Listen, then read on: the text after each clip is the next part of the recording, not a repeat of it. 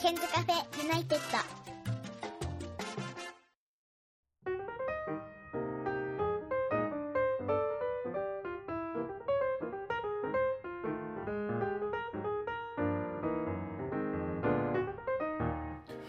こんばんは101件です今日は久しぶりにご登場の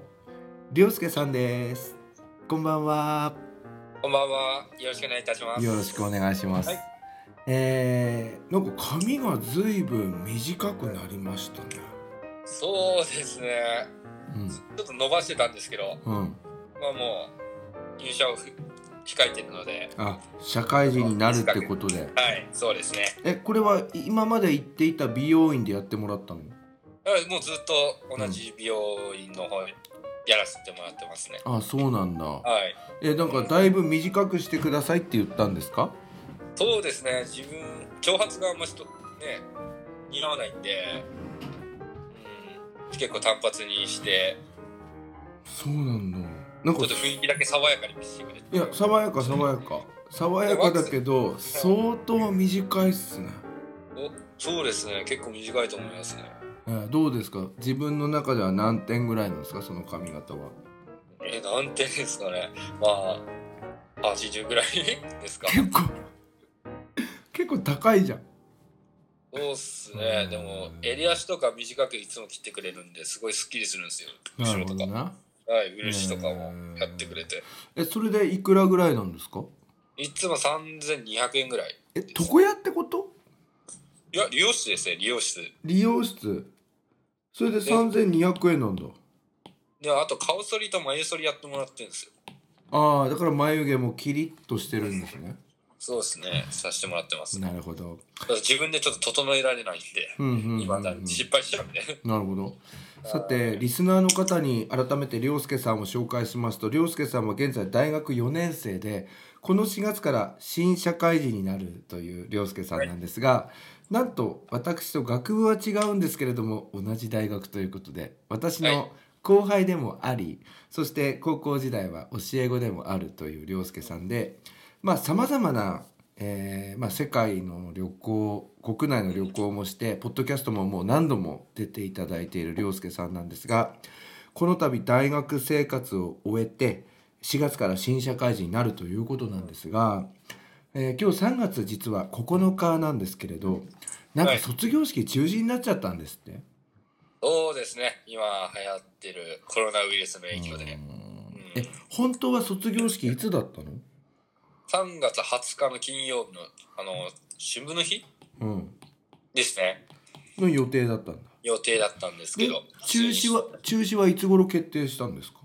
中止は先週の、そうですね。うーん、先週ぐらいにはもらったと思います。ってことはそれに合わせてそのバドミントンのサークル入ってたと思うんですけどはい。オイコンとかもなくなっちゃった感じなのそうなんですよ。えせっかくそしたら何あっけなく卒業という事実だけが目の前に来たって感じ、そうですね。どどんな感じ、いや、もう、初めてなんで、ね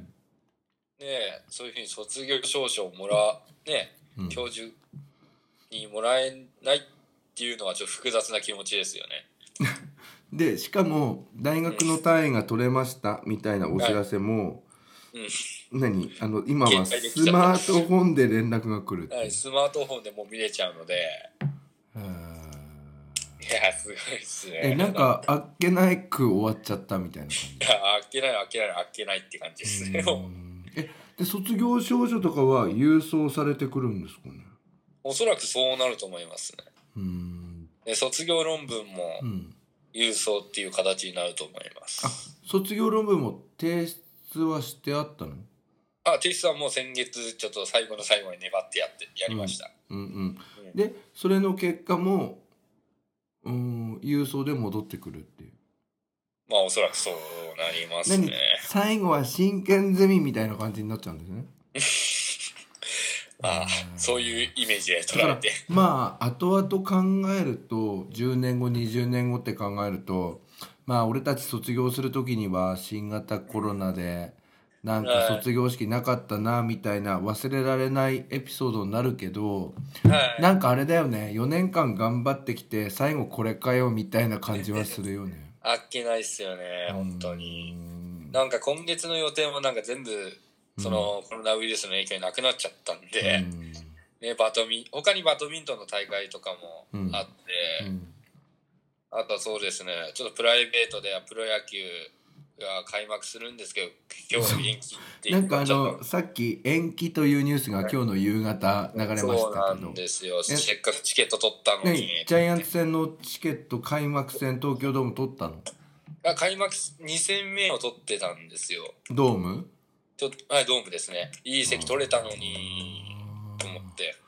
じゃあちょっとさ父親と落胆を隠せないですよね。なるほど父親と見に行くえやつやそしたらさなんか急にもう卒業が突きつけられてはい。でしかもおアルバイトやっていたところもお別れ会みたいなのやっていただいてはい。何急に何もなくなったって感じなのそうですね。うんなんか、うん充実してたものがうん全てなくなっちゃったっていう感じですよね。じゃあ今はゆっくりしてる感じなの、そうですね。ゆっくりしたりとかう、んうん。まあ私事なんですけど、うん、まあ4月より一人暮らしをするので、そうな生んだよね活用品などを集めています。でもこれから4月から忙しくなるってことを考えるとなんか最後のゆったりのんびり3 weeks って感じですよね。そうですね。まあ3週間ぐらいはちょっとゆっくりして、うんまああんまし、うん、人と接するっていうよりは、うんうん体調万全にして、うん、 4月1日よりスタート切りたいなっていうのをゆ優先しました。なるほどね。うん。ああの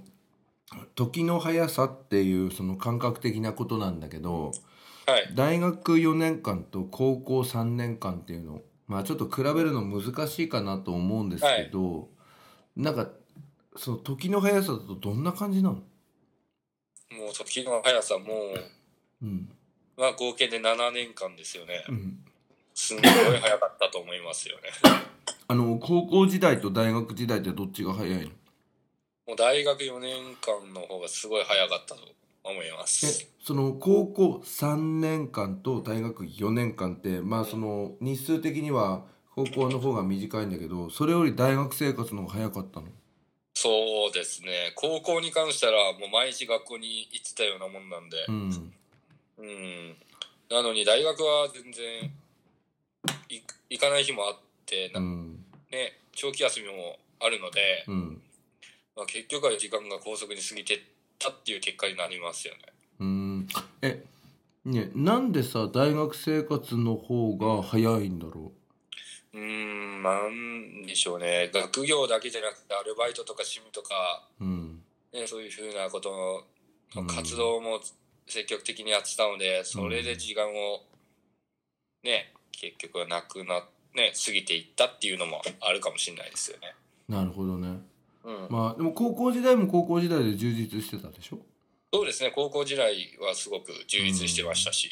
志望してる大学ね、せうんケンさんのうん大学に行く行くこともできましたし、うん本当に。あのさ高校では卒業式があったでしょ、はい大学では卒業式がこのコロナの関係でなくなっちゃってうん、なんか感動みたいな部分だとうん。なんか違いはあるまあもう感動はゼロですよね、 今。そりゃそうだよマジかねと。は思うんですけど、つうか、さちょっとさ卒業式ぐらいやってややれよって感じだけどやっぱ厳しいのかな、無理ですよね。それでなんか変に体調不良者出たらもう、そうだよねちょっとシャレになんないよねいや、もしこれがちゃんと収まることがうん早ければ、うん思い出に変わってくるかなとなるはほど思いますけど、でこのさ卒業式中止を受けてサークルの仲間であったりだあのゼミの仲間であったりそういった人たちとは何か連絡とか取ったんですか、連絡はと取りましたけど、うん、もうつまんないとか言って、だよねはい、本当に。何も残んないっていうか感動の彼女もない感じだよねそうなんですよね。はあでもまあ10年後20年後になったら忘れられないあれになるのかななんて思いますけどね。ねでもは初めてなんで、うんでも学生最後のねうん大学生活で卒業式が中止っていうのはもう忘れないんじすゃないでごすかいよね。あのさ涼介ってさまあ、東日本大震災があった頃ってはいいありましたうのは、ね中学生中学1年生でしたね中1なんだ。はあい、ーなんかなんかさ思うんだけどさうんなんかこの頃なんかいろいろなんかそういう大きいこと多すぎだよね。多すぎますなんねか大地震とかも、も普通はさあんまり経験しないしさうん、まあ常よ総く市なんかも、ねもうんよく日本持ちこたえてますよね、そうだよね。でなんか常総市とかではね洪水とかもあったっていうのも近くで目にしていたし、で今回はコロナウイルスって感じでねなんか、い、ろんなことがなんか立て続けに起きてるなあなんて感じですけど、まあちょっと大学生活の話に戻りますけどはい洋介さん今回卒業論文はどんなテーマで書かれたんですかえー、と環境系のゼミに入っていますので、世界あの自然遺産のうん、白神山地のが世界遺産に至った経緯についておう発表しました。あら洋介俺この間の夏にうんあれですよあの合唱作り行ってきましたよ、あ本当ですか、うん、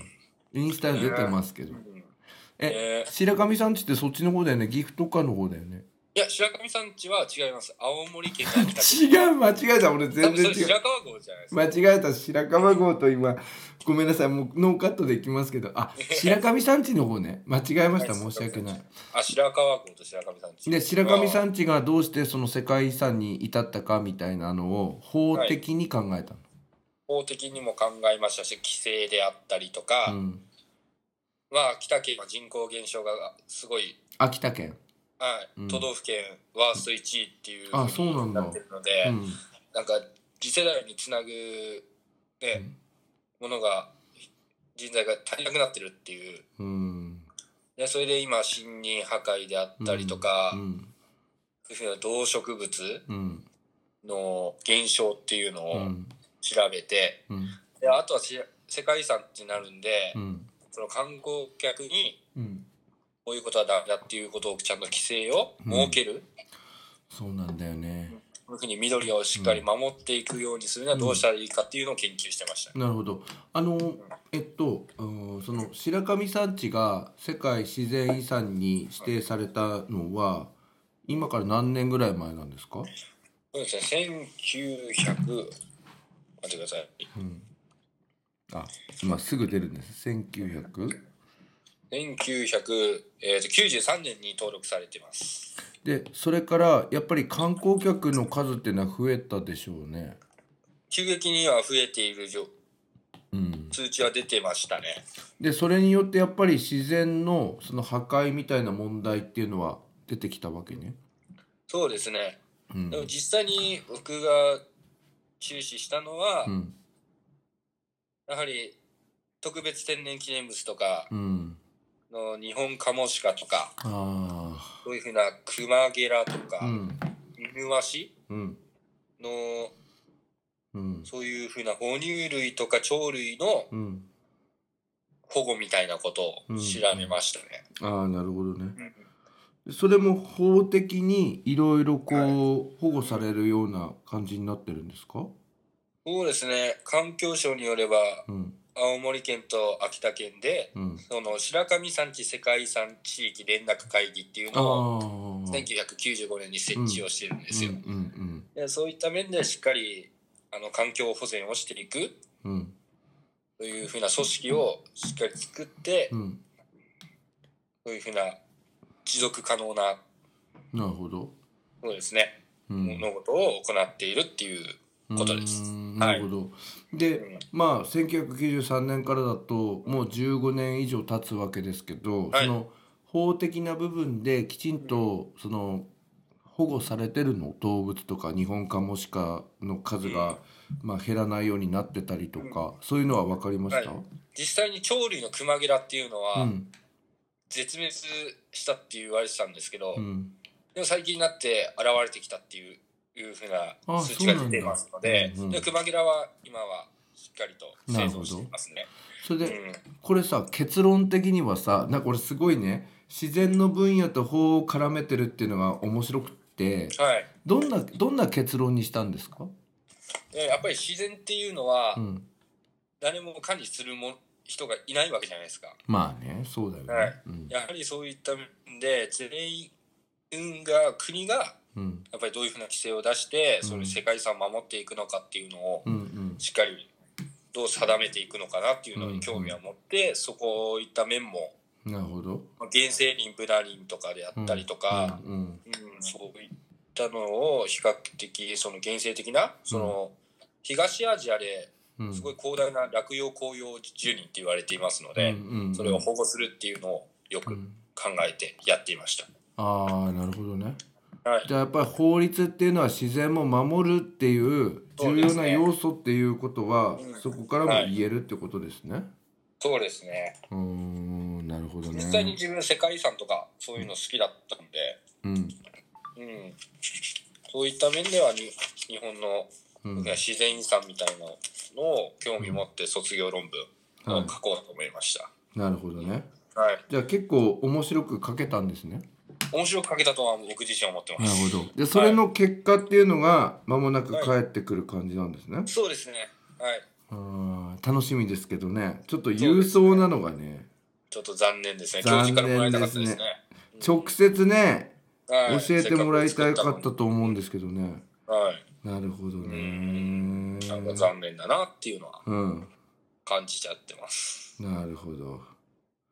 さて、えー、涼介さんは、まあ、部活、部活じゃなくて、とそういうやつも頑張ってきたと思うんですけど、やっぱり大学4年間、時々あの涼介さんと、あのーまあ、ポッドキャストでやり取りをしていて思ったことなんですけど、はい。まあ、いろいろ旅行しましたよね。旅行には行きましたね、だいぶ。いろんなところの旅行をこのポはいッドキャストの中で話してくれたんですけど、まあ、はい大学最後の旅行がはいシンガポールだったんですね。そうですね。うん先月の上旬、2月の上旬にうんシンガポールに旅行に行きました。え二友達と二人旅だったの人た男二人旅で行きました。えーその友達なかってその友達っていうのはうんどんな関係だったんですか中学塾の友達です。中学塾はい、中学塾。 えじゃあ何大学生と違うの大学生とは違いますね。えー、なかなかないですよね。そうなんだ。うん、えー、じゃあずっと仲いい感じだったんですね。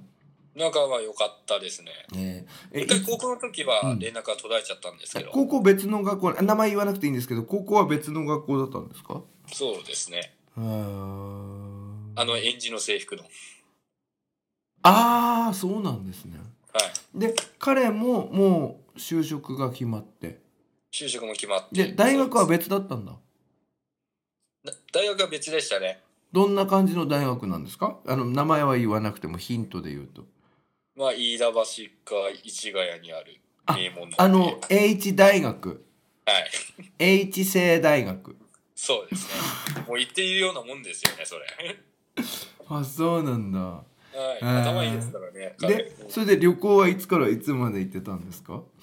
2月の5日から9日までの3泊5日間。え結構強行スケジュールじゃないですかまあそうですね。でも、なんか2泊4日でも行けるっていうふうにはなってたので、でもね2泊4日だとね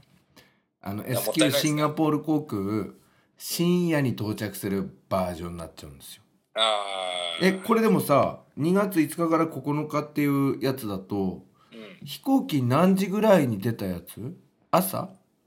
朝の9時50分、え成田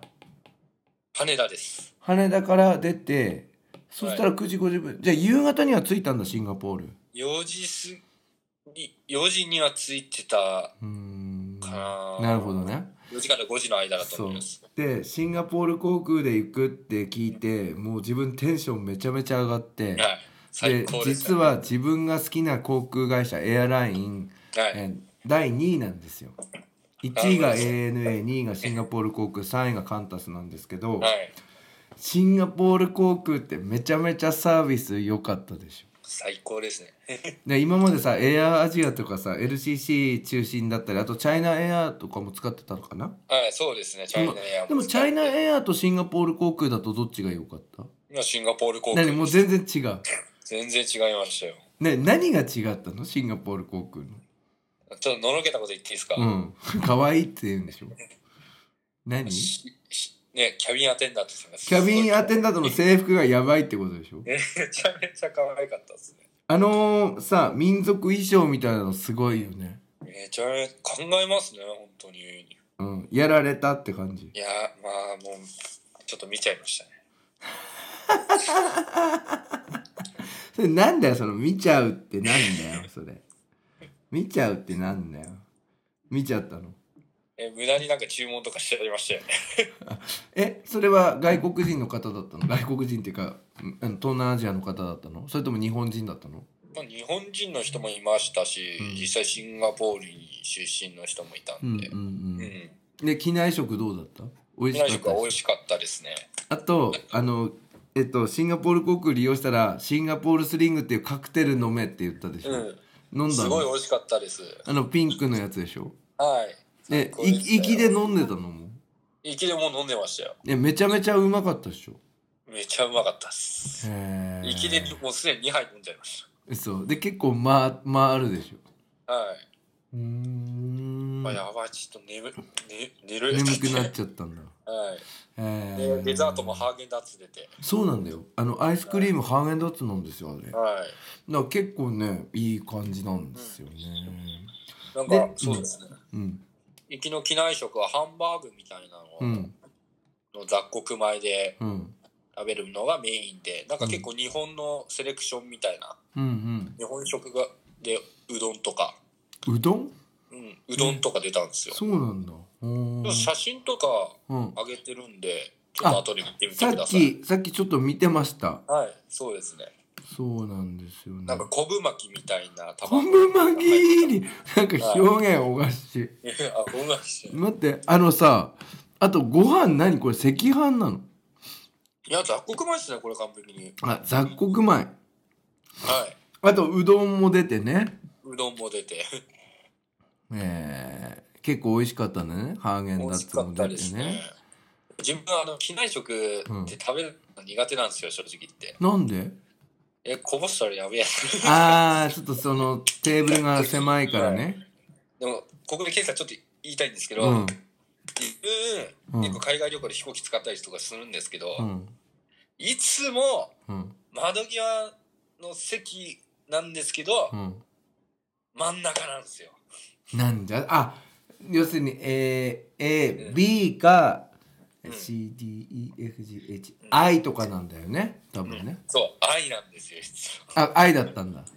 はい、なんでそれが嫌なのもう片方が J とかなんですそう嫌なのいやー真ん中がですよ寄りかかれないし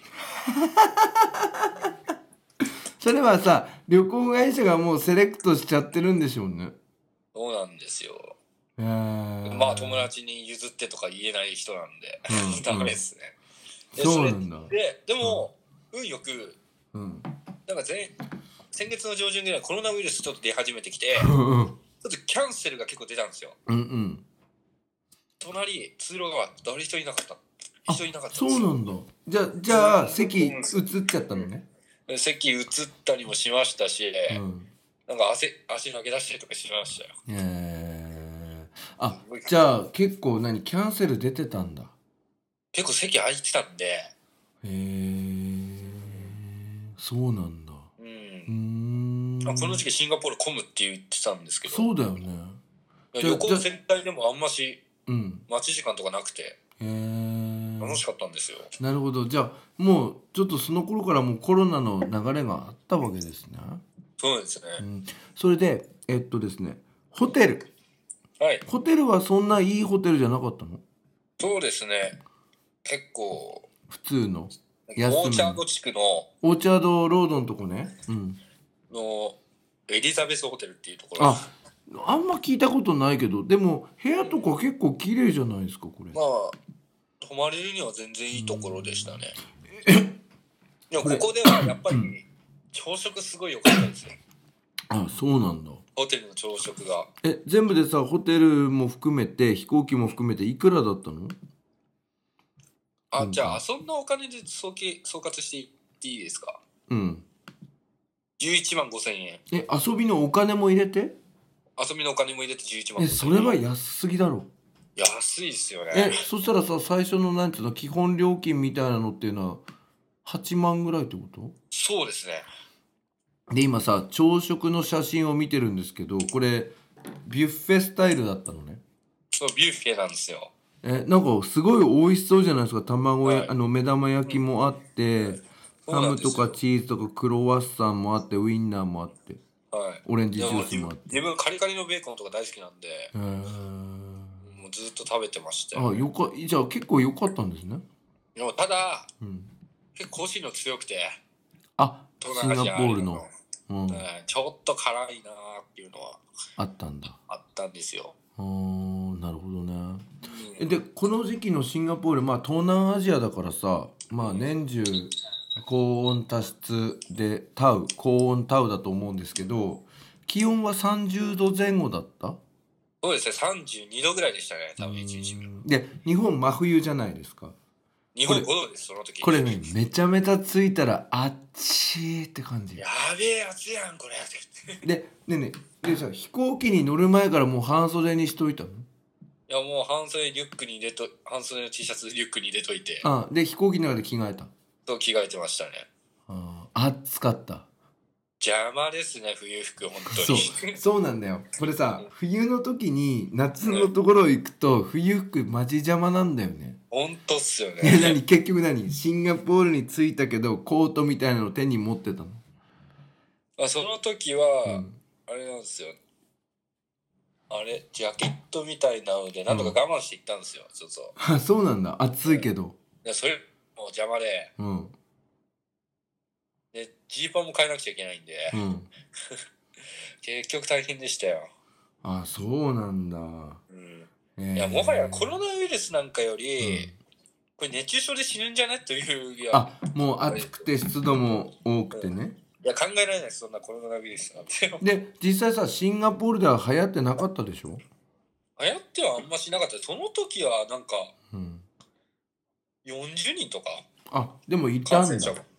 でもそれはなんかみんな中国武漢とかでうん湖北省から帰ってきたうんうん人たちだけなんで、なるほどねまあ事実上は。うんまあ今はすごいですけどね、きっと。そうだよね。で、あの、えっと、この滞在中、五六、五六七八。この滞在中のさ、四日か五日の間に。はいスコールみたいなのは何回ぐらいありました。スコール毎日。あスコールってなんですかあの、なんつうの、土砂降りの雨みたいな。なかったんですよ。嘘。運よく。なにこれ寒気なの、今。わかんないけ雨どが。なかったんですよね。え、そんな、そんなことあんの。うん雲は多かったんですけど、うん。全然晴れててくれててなんかさ傘は一回も刺さなかったです写真ずっと見てますけど、全部晴れてんだよね。そうなんですよすごい晴れ男かと思ってそれでねちょっと聞きたいのはですね私あの、まあ、シンガポール2回ぐらい行ったりあと乗り継ぎでは何回も使ってんですけど自分はあのシンガポールに行った時はあのリッツ・カールトンっていうホテルうん、を泊まったんですけど高級ごめんなさいねでも最近マリーナ・ベイ・サンズというマリのーナ・がベイ・サンズかなり有名であの SMAP が解散する前にあのソフトバンクの CM とかでも使われてたから、はいあの、はい上になんかこうプールがあるっていうすなんかねごいっすあよねれ行ってみたいなと思ってるんですけどあそこも涼介行ったんだよね快適なとこでしたよねでもう爽快でしたそのプールはまあ滞在っていうかあの泊まる人は入れるんだけど、うん一般的な観光客は入れないんだよね入れないんですねででも、うんスカイパークのうんその展望デッキのチケットうんをもらえればうん上に行くことができるんですよでその展望のチケットっていうのはいくらぐらいするのあその時はちょっとあのナイトツアーで頼んだのであそこにインあの入ってるんだね、はい入ってるんですねナだイからナイトツアー自い体はいくらぐらいするのやこれは無料で提供してくれましたあてかもうそのパッケージに入ってたんだそうですねでも実際それだけで上がろうとすると結構高いのかな高いかもしれないですねどうだったマリーナ・ベイ・サンズいや夜景半端ないですねこんな夜景見たことなかったんであ綺麗なんだもうんうねもう肉眼でよ見れただけ本当に幸せでしたねああそうこんななのん見だたことなかったんでうんうんうんうんでも写真とかあへるーんでちょっと見てみてくださいあのー夜景の写真夜景の写真へえんか俺ね昼間のやつが多いんですけどまあ最後の方に行ったんですかいやでもこれ2日目ですねあそうなんだはい写真でもあありましたね結あり構ました綺麗ですよねはいやばいですねあのなんかうん青いあのガーデンガーデンズ・バイ・ザ・ベイうんと、うんあんな白いうんなんか屋根みたいな2つあるの分かります、うんうんわかるわかるもうこれがすごい衝撃的であああ最あ高だったあんあです綺よ麗だわこれはうん本当にこんなの見たことないですもんね、あーでよかったんだねうん、それからですねガーデン・バイ・ザ・ベイっていうところなのこのなんか人工的ななんか花を模したようななんていうの建物があるんです建物があるんですけどこれはどうだったこれ最高でしためちゃめちゃ綺麗でななんか光と水の芸術みたいなのやってましたうん芸術をやってましたね一応動画撮ったんでうん後で送っておきますねありがとうございますはいえこれはやっぱ綺麗綺麗でしたね本当に、ねえねえこれってさでもさ大学生とかにはさ感動するのこれおじいちゃんおばあちゃん向けって感じしちゃうけどそんなことなあいでも自分感動しちゃいましたねあーじゃあシンガポール良かったんだね最高でしたね最高だったんだ住みたいぐらいです住みたいぐらい、うんえーで食べ物をちょっと今度伺おうと思うんですけど、はい現地の食べ物屋台とかも行ったんですかそうですねうんチキンライスとかうん食べてみたんですけどこのなんかチャーハンみたいなのそれなのかなチャーハンのはそうですねうん美味しかったいいのも食べたんですけどどうでなすんかか結局なんか中華料理みたいなのを食べてるのとなんか変わらなくて、あのよくさ涼介はさ台湾、はいい台湾好きじゃん、はい台湾に帰っ台てます湾のチャーハンとシンガポールのチャーハンってなんか違いあった、台湾のチャーハンはうんまあ本当に中華みたいな感じでうんでシンガポールはうん、ちょこっと欧州も入ってんのかなっていうあそういう感じするんだ、のもあったんでう、ん、うん、でもすすいませんちょっとあんまし比較ができなくて、あのさなんか俺の印象だとなんかシンガポールのこういう中華料理ってなんかパクチーのうんなんか味とか香りが強いなみたいなのがでもそんなことなかったですよあじゃあそうなんだたまたやっまぱなんだパクなチーは俺やっぱりあれですね、やっぱりタイとかあそうなんだそっちの方が強いんだはいでも全然パクチーとかか食べれちゃうんで自分あそうなんだあそうだ好きな涼人いない涼介何でも大丈夫なんだよねね俺ねちょっとねシンガポールのねなんか味付けはちょっとね微妙になんかダメなんですよねうんででもも美味しかったんだ美味しかったですねえー、で一番さシンガポールで感動したのはどこなのやっぱりマーライオンとマリーナ・ベイ・サンズをコラボしたしえこれは何じゃあ涼介の中でもおすすめな観光地にはなったもちろんですあそうなのでも台湾の方がいいんでしょいやシンガポールですねねマジかよはいもう最後の最後覆っちゃいましたよえー、あとナイトズーも行ったんだシンガポールズーの夜のやつそうで行すっねたんだあそこは行ったんですよねそこまでは何で行ったのタクシーそれともバスああバスで行きましちたょっと遠いんだよねオーチャーちょドっと遠かったですね、うん、あと仙洞砂糖も行ったんだ先頭佐藤も行きましたそれ最終日でそれはバスで行ったのそれもこれは自分自分たち自力で電車で行きましたあのー、なんだっけメトロでそうメトロで行きました綺麗だよね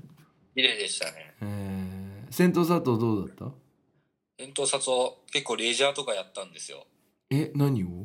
ゴーカートとかえー、セグウェイとかあセグウェイも体験したんですかやりましたねどうだったいや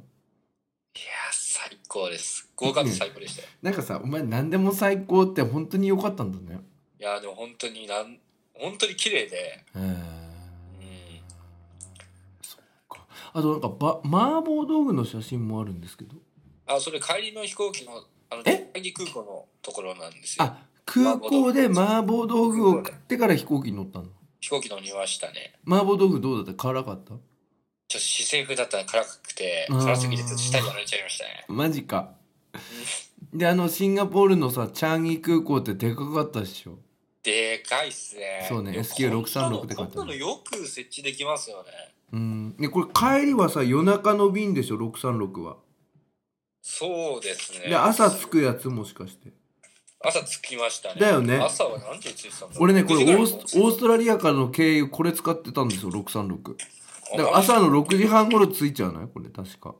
そうですね、6時20分に着っていう。10時45分に夜の、うんつそうだよねはい、SQ0636 でそう行ねきましたね。で帰りのご飯も美味しかったんだ帰りのご飯は、うんそうですね。うでもん夜だったらもう夜食ってあ感じなでるほどね夜そう食なんですねんでこれシンガポールのえーっとあのなんていうの点数旅行の点数は何点ですか100点です。えマジでうんいえ台湾よりもいいのや、台湾よりいいですね。マジで今まで台湾大好きだったじそうなんですよ。ゃんうんそれよりもいいんだ行きます、もう。絶対、また行きます。マジでえだってもうシンガポール回り尽くしたじゃんだってセント佐藤も行ってシンガポールズーも行ってオーチャード地区も行ってマリーナベイサンズも行ってもう一回行きたいの忘れ物したんで、何忘れ物って次は、うんマリーナベイサイズのホテルに泊まったそこのプールに入ります。でもそれさ一泊8万円ぐらいしませんかそれ3稼い万でか頑ら張り8ま万す。あ稼いで頑張るってこといなるほど新たな夢ですよね。なるほどじゃあ社会人になったらねぜひ頑張っていただいて頑張ります。はい。ということで、えーまあ卒業旅行に変わるものが終わりましていろいろ社会人生活になるということそう。ででこの3週間はまあちょっとまあゆっくりできるかなみたいな感じなんですねはい、そうででもす。最後だよねもうゆっくりできるのそうですね。もう確保してます。そんで一人暮らしも始まるようで、そうですねね。親元離れるの初めてだね初めてです。ねどうなの嬉しいのそれともちょっと不安な感じうーん、不安が6割、楽しみ4割っていう感じで。うーんえそこっていうのは一人暮らしする感じなのそれとも社員の寮みたいな感じになるんですかそうですね。福利厚生のやつで、借り上げ社宅制度っていう。でも社宅ってことはあれですかねあの料理とか自分でやんなきゃならないのかそうなんですよ。なでも料理得意なの料理はちょっと少しずつやってますけど、うーん全然、うん、できないかな。あれそねそういうふうに。あれうんお姉ちゃんはさ一人暮らしの経験あんのないですね、あれは。えそしたらなんか初めての息子一人暮らしって感じなんだねそうなんですよ。えーで何今ちょっとその生活用品を買いに行くっていうのはやっぱニトリとか行くってことですかあ土曜日ニトリで1万7000円分ぐらい買い込んできました。ねベッドとかいや、ベッドはつついてくれるんですよ。あそうなんだえじゃあ家れ具か家具家電はある程度つけてくれじゃるあんですよ何冷蔵庫とかもついてんの、冷蔵庫とデスクチェア、うん、電子ケトル、まあ、ティファールですね。えじゃあ何基本的な生活用品はもう備え付けられてるんだもう備え付けられてます。えそしたら何買うのあうん枕カバーとかえはい、枕カバーもそうです。炊飯器あ炊飯器とか買ってきたのそうですね。 えー寂しくなっちゃいますねそうですね。うーんえどんな感じすんのなんか早かったなみたいな子供の頃の涼介が気がついたら社会人になってるなって感じそうですよね。もう、すごく早いですよね。早い早いです。あーなん今か度こういう日が来るんだなっていうのは、なるほどねうん、感じましでた。ももう本当にさ待ったなしで来ちゃうよねまあそうですね。もう腹くくってやるつもりです。なるほどねまあきついとは思うんですけどうん大変だとは思いますけどでもまあいろんな部分でまああのー頑張れると思いますよね。そうで凌介はす。ねうん、あのー人当たりもいいしね。いやでも全然ですよいやいやいやいいやまずはちょっとね可愛がられる人間にならないとダメですよや。うね、ん。え抱負っていうのは最初の一年目は。まあ前向きに仕事が続けることですからうんシンプルになるほど。やっぱり不況の新卒社会人生活なのでうん。自分のね社会人として立場を身に身につけないとうん。いけないので、うん。うん、ちょっと真剣な話してますけどねいやはい全然いいんですよ。こういうのがいいんですよ。うん。なんか目標みたいなの目標みたいなのですか、ある、うん、まずはこう好かれるようになるってことそうですねまずは一員としして認めてもらえるようにうんなれるよ一日でも早くなれるようにしていきたいですねうんうん。なんか4月1日に入社式があってそれから4日間ぐらい研修になるの泊まりの。そうですね泊まり込みの研修えー、っで、てことはさ本当にさ4月の1日から大忙しって感じなんだね。そうですねこれが始まります、えどうなの楽しみなのそれとももうちょっと学生やりたいのそれとも不安なのいやもう学生をやりたいって言ったらもう一生抜けないんでうんもやるしかない。うはいもう新人若手らしくうん、積極的に行こうと思ってます、まあでもアルバイトでさ培った社会性とかさ、うんあのコミュニケーション力っていうのはあるでしょ。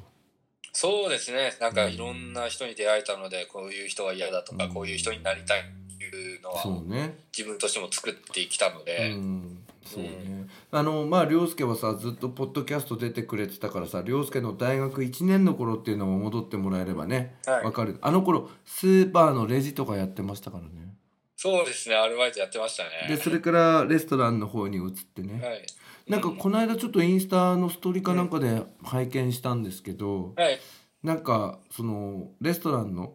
メンバーたちも凌介がまあうん大学を卒業するまあすなわちアルバイトを卒業するっていう時になんかプレゼントをもらったみたいじゃないですか。そうですねラコステのベルトをいただきましたそれってあのスーツに合うようにって感じなのかな。それもそうかもしれないうーですし、んもうなんか、ね、ジーパンにもちょっと合わせてみようかなと思ってます。え何それだけ可愛がられてたんだね。うん、長くは続けさせてもらったので、結局3年ぐらいやってたの3年1ヶ月ですね。ああじゃあもう何リーダー的な感じだっ たの、リーダーなんですかね。うんただただ長く続けてただけなんで、でもなんかそのレストランの仕事も結構大変だったよね最初ねまあ確かにきつかったですね。でもそれで結構学ぶものもあったのはい、学ぶものはありました。うんすごく。えどんなことが一番学べたのやっぱり、うんそうですね、やっぱり人と一緒に仕事するあ喜びっていうんあですか共同するみたいなそうですねうんうんうん、協調性を培ったとは僕は思ってます。ああなるほどねはい。あーまあそれとねちょっと職種は違うけどね、はいぜひそうな頑ん張でっすよていねただきたいなと思いますけどねはい。えまあちょっと結びになってくるんですけどまあこの大学生活うん点数をつけるとはい。何点ですか85点。あということは15点ぐらいは後悔があるんですねそうですね。えどんなもうちょっと積極的に、うんまあ、趣味であるバドミントンとか、あうん、アルバイトを持ちしてやっとけばよかったーかなえー、でも結構充実してたと思いますけどね、あそうですねバドミントンもうん、社会人でやってたしそうねなんですけど、うんそうなんですよえもっとやりたいですしう、んうん、でもあとはやっぱり旅行に関しても、うんやっぱヨーロッパとかオーストラリアは僕自身は行けなかったのあでなんかそうだよねあのアジア圏とかが多かったよねそうですね前も言ったんですけどう、んうん、でも友人はちょっと、うん僕の友人はちょっとヨーロッパとか周遊してたみたいなのであー羨ましいそうなんだなと思って。うんあまあお金は貯めることはできなかったですうんうね。んうんうんうんうんなるほどねで今度はそれ社会人になってからやればいいかなみたいな感じなんだそうですね。うんうんうんなるやほはどりねうんうん、昔クロアチアに行きたいって言ったじゃないですか。なんか言ってたよねバルト三国じゃなくて、ああれあのバルト三国じアゃドなリいア海にアドリそうだアドリアの方ねうんそれもまだまだ夢としてあるわけねいや、ありますね。もう永遠の夢かもしれないです。えでも社会人になってさお金貯めていけばさ結構大丈夫じゃない、そうですね。お休みとか長期的に取れるんだったら取れれば行きたいねかなと。うん、どうなんだろうね休み取れそうなのかねうん、まだわかんないですけどねうん。でもまずは仕事に向き合うってこそとうでだす。ねまず仕事に向き合って、またあのまた近況とか教えていただきたいなと思いますけどねはい。あまと、あ今はうん、お金、収入で、ある収入でうん貯金していきます。そうだねぜひ頑張っていただきたいと思います、はいあとさちょっと涼介さ今日収録前に俺相談した ことあったじゃんわかりまなんしかたさね。俺のインスタってさやっぱりさ世代の違うさ教え子にとってはなんか不愉快なの僕は思わないえですなんだだからさだって俺いろんな教え子いるからしょうがなくねみたいなでも先生って何期生から持ってましたっけ俺最初に担任持ったの8期なんだよね ?8 期。だから俺と10歳差だから今33とか4なの今、今あれですか、23、ん23、24今ね、俺の学年は23期だったの23期生。だからだいぶさ年の差あるじゃんそんなので仕なんか方ないじゃないさですか。そこと仲良くししてるとなんかさうんえダメなのみたいいや、そんなだなから俺マことないジですさ俺なんかね今ち今日さ涼介俺いろいろ言ってたじゃんなんかはい。めちゃめちゃなんか卒業生とかしちゃってうん落ち込んでたところになんかそんなのさ昔の卒業生からなんか来てさなんか嫉妬するみたいなの来てうんなんか俺もうなんかマジで落ちてんだけど別に涼介は気になんないでしょ気にはなだらなっいてです。世代ごとにあるわけじゃんでも世だか代ら別に仲良くしたっていいじゃん思い出っていうのはあるわけですし。そうだよねだからねあなたがさ最近の俺卒業生と一緒にインスタに出てるみたいなのを見てさなんか嫌な気分にならないでしょ一切ならなでなんかさっっき嬉しかったのねなんかね101さんが「愛されてる証拠です」って書いてくれたからもうそれで俺収まりましたいや、もう本当その、そうじゃないですか。そうなのかなこういうふうにあ、ね、あんなに笑顔、みんな生徒笑顔じゃないですか。ね、写真撮ってるんですから。あありがとうございますそれ気づいてくれましたもちいろんやですそよれはなんかあの重要な要素なんでそれ見て「あーみたいな感じになるんでしょ懐かしい絶な対と生徒全員幸せですよ。い先やあ生っりて。いがやとうございますそうやって言っていただいて嬉しいですけど、はい僕もそういうふうになりたいですよね。あでもあなたはそ了解ですあなたはその要素はあるからね人を幸せにする要素うん。でもなんか俺ね涼介が前にちょっと語ってくれたけど中学校の頃はさやんちゃというかなんか結構授業中とかもなんかふざけてたって言ってたじゃんまあ言い方悪いですけど、中二病ですよね。でもさそれがさ高校に来てからあんま見せてなかったよなもう高校はも何もうそれは抑えたのう、もう新規行って、ねじゃあ何中学生の頃は調子乗ってたのあもう中学生のままずっとしてたら自分、こんなことやってなかったでとしか思うんですよも今の大学行ってないだろうね行ってないですし、行ねけてないです何し、何どっかでダメだって思ったの、まあその時うに、ん、当時の中学3年生の担任の先生に思い切って怒鳴られたことですかね女男女の人です。ね怒られたのめっちゃ怒られましたね。中3の何月頃だったの夏ぐらいでしたかね。え夏な何だって怒られたのえ何なんをかして何だって怒られた実はの、うん、自分、え放送に載せられる大丈夫まあ、全然大丈夫ですよ。うんうんどうぞもう終わったことなんで。うんなんかちょっと、うんせ他の生徒のことをちょっとトラブルになっちゃって、嘘うん、それでなんか僕が一方的に悪かったのあにそれが結なんかその人をバカにしたみたいなそうバカにしてたんですよずっとバカにしてたからあーそしたら先生2人家に来てえ、その担任の先生とうんその当時は進路指導の先生ですねう、ん、うん、そこで思いっきり親の前で怒鳴られたんですよね、あ親もいる前で怒鳴られたのうん、それがもう恥ずかしくて恥ずかしくなっちゃってうん、お前はどういう神経してんだみたいなもう、うん、ほんとそういう感じで言われましたえよ。なんかバカにしちゃってたんだ友達のことバカにしてた、うんまあそうですけど、うん傷ついてるのに、うんうん、気づいてないっていう、あーですかうん、そういうのがあったんで、自分。でだからそこで変わったんだうん、変わって、うんね、いその、ケンさんのうんと自分の高校にうん進学しろと。あって言われたらもう名指しでうん H 高校 HA 高校に行けみたいうん、うん。な、うん、もうお前が変わるんだったらそこしかないとえ思っ何てる。そこまで言ってくれたのお前が変わるんだったら主演ですみたいなそうです。え何その先生もう効率は諦めなさいって言われましでそこ行って変わ変わりなさいみたいなた。はい。でもなんか入学してから入学する前から変わってたってことじゃあ入学する前が変わってたっていうより、うんあのこのし、ね、高校はみんな、ね、真面目な人多かったんでその時あとお前いい友達に恵まれてたよね恵まれましたねいやあれは環境だよねね本当にそうですあれはいいメンバーだよねね環境で変わるんですねと思ってあと木村浩二とかもいたしそうですねねあれもでかいっしょでかかったです、ね、バドミントンで忘忘れないと思いますうんで今はバドミントン続けられてるのはあの人のおかげだと思ってうます、ーんなるほどねあのー、なんだろう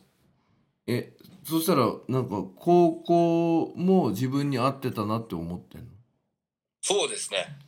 えー大学はもちろん高校にね行けなかったら、うんね、行ってないわけじゃないですか、うーん絶対にうんだから高校3年とその大学4年っていうのは自分としてはもう本当分岐点じゃないですか。うんうんうんうんうんうんそうだよねうん。でもそのね、当時その 怒鳴ってくれた先生にはもう感謝しかないですよね。でその先生とは会えたの会えてないのあ、就職が決まった時に行った会いに行きましたね。まだいたのその先生たちあ、中、その中学校になかったんですけど、うんちょっと隣の中学校に赴任してたので、あ行ったのそこまでちょっとお会いさせていただきましえなんかいい話じゃんた。本当に。ねそしたら覚えてた涼介のこと変わったねって言ってくれました。へえ何言ったら何随分変わったねみたいなうん。あなんか凛々しくなったっていう。 で褒められたってことでしょそうですえね。それ聞いてどう思いました変わったねって言われてうん、嬉しかったですけど、なおさら頑張らないといけないなっていうの気持ちがあります。ありましたー。でもちゃんと挨拶に行ったんだそうですね。やっぱり帰ってくれたんで、 やっぱりさ人は変われるってこと変われるのかもしれないんですけど、変われるそのきっかけを作ってくれる人に巡り会えたっていうんですか。きっかけ大事だね本当に大事ですね。きっかけを作るう人ってやっぱりん。はい。先生なんだねうんでそれもその先生が自分が中学3年生になった時から来て来たんですよあーだからその先生いなかったらもう本当にやばかったんだな今頃何やってるか分かんない本当にやばかったと思いますでもさでもさそうやってさ先生が怒ってくれたことに対して、それに答えたってことでしょ、答えたんですけどねまだこれからわなわな恩返しするつもりですけどえー、じゃあその先生恩師じゃんそうですねえー何歳ぐらいの方なの今うーんまあ年齢で言うとまあ失礼なんですけどまあもう50とかいい先生じゃんそれそうですねいい話やうーんいえー、なんか俺それ聞いたらなんか悲し悲しいっつうかなんか感動してきましたやーそうですねでそれ人が人生の中の一番の恩師なんだねかもしれないですねうーんうんまあ恩師はうんもちろんその先生もそうなんですけど、うんまあ姉ですかね。姉お姉さんはどういうこそとですねどういうことお姉さんも怒ってたのお姉さんにも、そうですね、怒られたのこともあったんで、うん、考えなさいっていう、ずずっと言われて、でそれ中学生の頃留学生の頃もそうですし、で高校入ってからもうん勉強して、うんうんうん、あまり成績が悪くなくてもうんやればいい大学行くからっていうふうに言ってくれたんでう、んでもでも成績もまあまあ取れてたけどねうん、だとは思いますし、まあその大学に行けたので良かったと思ってます。うんじゃあここまでいい感じでこう来た感じねまあそうですね。時間はかかりましたけどね。でこの先油断しないようにしてうん次のところに行きたいなみたいな、そうですね。新天地でうん、頑張りたいなっていう気持ちはありますう。んうんあのそこさえっとまあ企業名とかは言わなくていいんですけど物流関係なんですよね前もポッドキャストでお話ししてくれましたけどそうですね。物流関係の会社に内定もらえて。あれですか全体の新卒者数っていうのはやっぱ多いんでしょ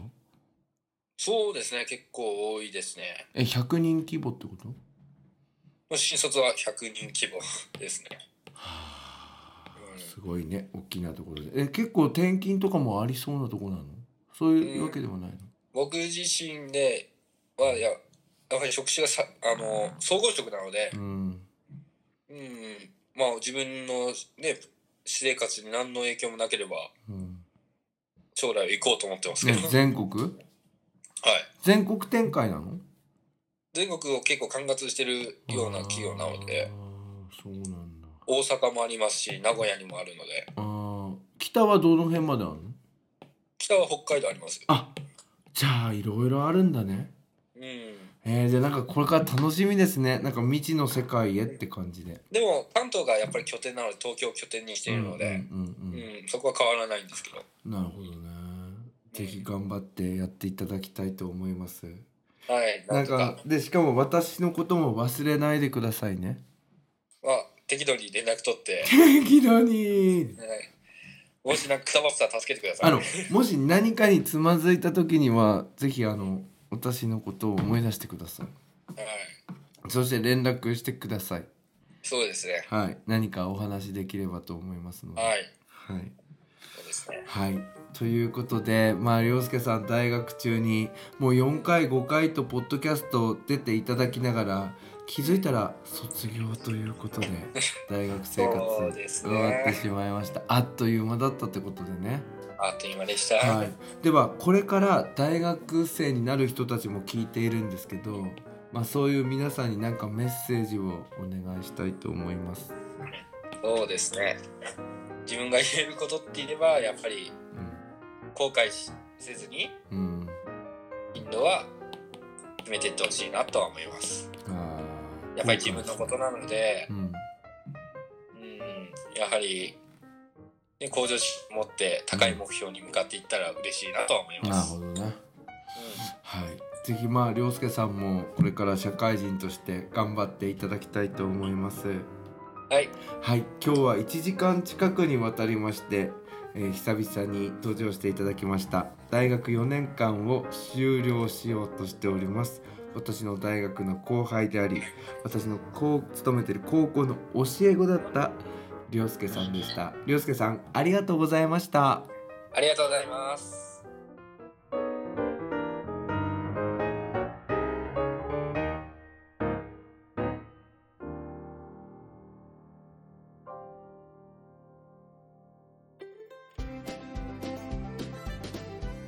ここで101ケンさんに代わってケンズカフェユナイテッドからのお知らせですこの番組では現在リスナーを募集しています iTunes ストアにあります検索バーに「ケンズカフェユナイテッド」と英語で入れて検索してみてください無料でダウンロードすることができます iPod などに入れてぜひお楽しみくださいいつでもどこでも何度でも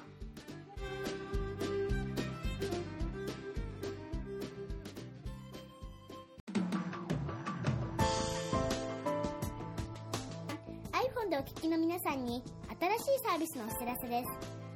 App Store から「Podcast」というアプリをダウンロードしてお楽しみいただけますこれを利用すると他の作業をしながらでもまたは iPhone を閉じた状態でも聞くことができるようになりますいつでもどこでも何度でも